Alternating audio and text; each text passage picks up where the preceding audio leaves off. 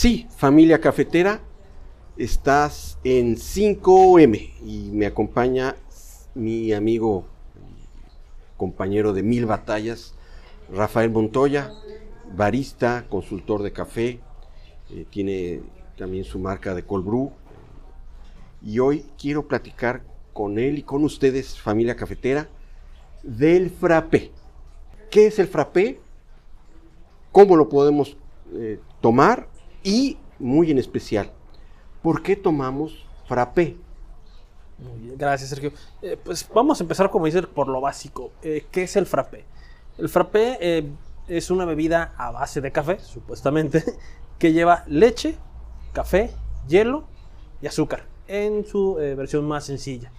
¿Esto qué es lo que hace? Pues nos da una sensación de café, pero también nos da una sensación de una bebida fría y refrescante, por así decirlo. Eh, obviamente el frappé lo buscamos más en épocas de calor porque es una bebida que nos da ese saborcito a café, pero sin necesidad de, tener esa temperatura alta. Entonces también nos agrega azúcar y tenemos un sabor más como de una golosina que una bebida eh, de café. Claro, es una... Bueno, eh, tengo que confesarles, familia cafetera, que pues, el frappé no es una bebida que acostumbro. Realmente no la encuentro este, pues alguna particularidad, se me hace una bebida que aguada el, sabor del café, pero bueno, eso es algo muy, muy personal, si ustedes lo toman, adelante, pero sí es, es, como una... Es una golosina tal cual, porque a final de cuentas es como eh, los dulces de mantequilla de café, los bombones de café, eh, no es un eh, tratado especial del café, sino tenemos nada más ese saborcito referencial del café. Claro. Entonces realmente un frappé pues no puedes decir que eh, vas a utilizar un café de especialidad para preparar un frappé. Claro. Porque ¿qué es lo que vas a provocar? Pues que vas a ocultar todos los sabores que te puede generar ese, ese café de especialidad. Entonces, eh, pues esa es la gran diferencia. Es eh, más visto como un postrecito, como un, como quitarte esas ganas de café, pero sin, ahora sí que, sin ponerte demasiado intenso en cuanto al sabor. Claro, si quieres, este, eh, una bebida que también te, te dé ese, ese perfil de, dulzor, tipo postre, este, porque bueno, se puede acompañar el frappé con algo, con, un pastel o con un pie, algo más dulce, o, o bueno, pues una bebida única y por los aditivos que tiene pues prácticamente con eso ya tienes la carga de azúcares para todo el día. Sí, es, es una. De hecho, si, recordarás de recién que se, salió el, el, Frappuccino, que de hecho es una marca registrada para los que no lo sepan, de la, marca de la Sirenita. Pero es una vida que tiene muchas calorías. Es eh, exagerada la cantidad de azúcar que mantiene un, un cappuccino.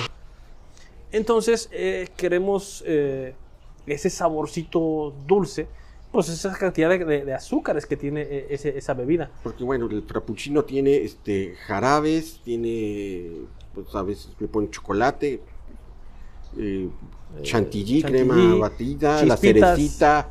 Pues bueno, ya es un pastel, ¿no? Bueno, frío. si nos vamos a la versión clásica del, cappuccino frappé, pues es, es, como les había comentado, es leche, azúcar, hielo y café que es la versión básica. Ya se ha deformado en, como dices tú, en poner los famosos toppings, que es la crema batida, que es la cerecita, que son las chispitas de sabores, chispitas de chocolate, chocolate líquido. Y ahora si nos ponemos todavía más intensos de sabor, pues hay frappuccinos o cappuccinos frappé que tienen esa, eh, por ejemplo, que eh, llevan fresa, llevan este, galletas, llevan un montón de cosas que ya todavía le cargan todavía más cantidad de azúcar a nuestra bebida que a final de cuentas, como dices tú, lleva eh, a final de cuentas un postre tal cual, como si fuera un pastel. ¿Por qué tomamos frappuccino? Precisamente por la cantidad de azúcar que tiene el, café. Es una sensación muy agradable, digo, ¿quién no le gusta tomar eh, algo dulce, algo que te reanima? Y precisamente por la cantidad de azúcar que tiene, pues nos da sensación de energía, que si lo valoramos, pues obviamente eh, un rush de azúcar pues al principio, los primeros dos, tres tragos, pues sí sentimos pues esa energía y luego después ya nos venimos para abajo. Pero tiene poquito café, entonces no, no estamos ahí queriendo el kick de cafeína, ¿no? Sino ya está más enmascarado el- el- el- los efectos del café. Sí, realmente lo que sentimos como, como efecto del café es precisamente el azúcar. Eh, como les había comentado, eh, los dulces en base a café, las bebidas base, base café, por ejemplo, como un licor, como un, este, eh, precisamente un, un cappuccino frappé, tienen como referencia sabor de café. No podemos, como les había dicho, jugar con un perfil de grano, porque obviamente pues, no se va a percibir, eh, porque va a estar enmascarado con toneladas de azúcar. Entiendo.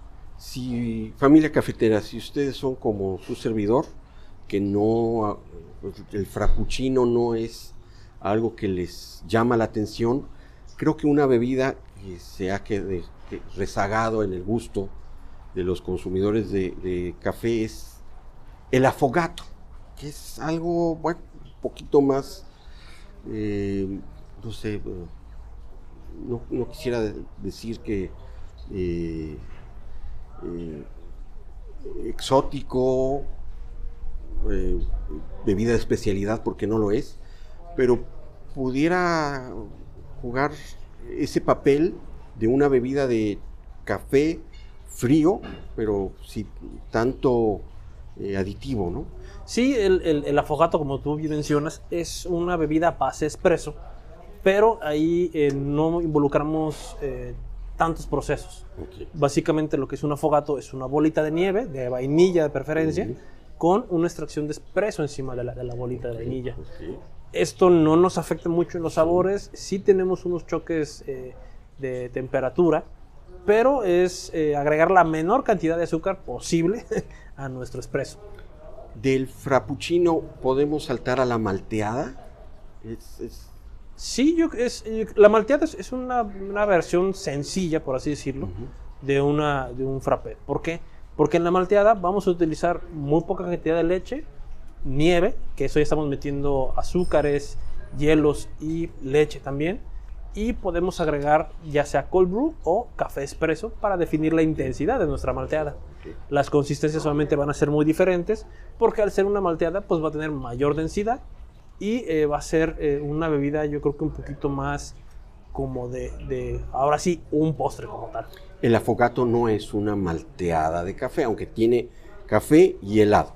Sí, no, es una bebida diferente, de hecho se sirve en una tacita muy este, pequeña y es algo más como un eh, digestivo diagonal postre Sí. para alguien que ya tiene ese, ese gustito de café, pero no se quiere tomar ni el espresso solo, pero tampoco quiere tomarse pues, una bebida tan alta como un Claro. eh, ca- americano o un latte o quizá un cappuccino. Para hacer un paréntesis y que nuestros, eh, bueno, tus escuchas entiendan que nuestros. estamos hablando, definir altura en una taza no me refiero a que la dejamos en la azotea o la dejamos Claro. en la planta baja, sino simplemente hablamos del tamaño de la taza. Decir que una taza es alta es de mayor tamaño o decir que una taza es baja pues es de menor tamaño. Claro. Este, no es que lo subamos al elevador y Y estemos le jugando con él. penthouse. Exactamente. Eh, familia cafetera, muchas gracias por eh, escucharnos esta emisión 5M. Gracias, estimado Rafa. A ti, Sergio. ¿Dónde te puede encontrar la gente? Ahorita por el momento me pueden encontrar en Instagram en arroba rafa.montoya00 o como eh, la marca de Cold Brew que es arroba montoya.coldbrew.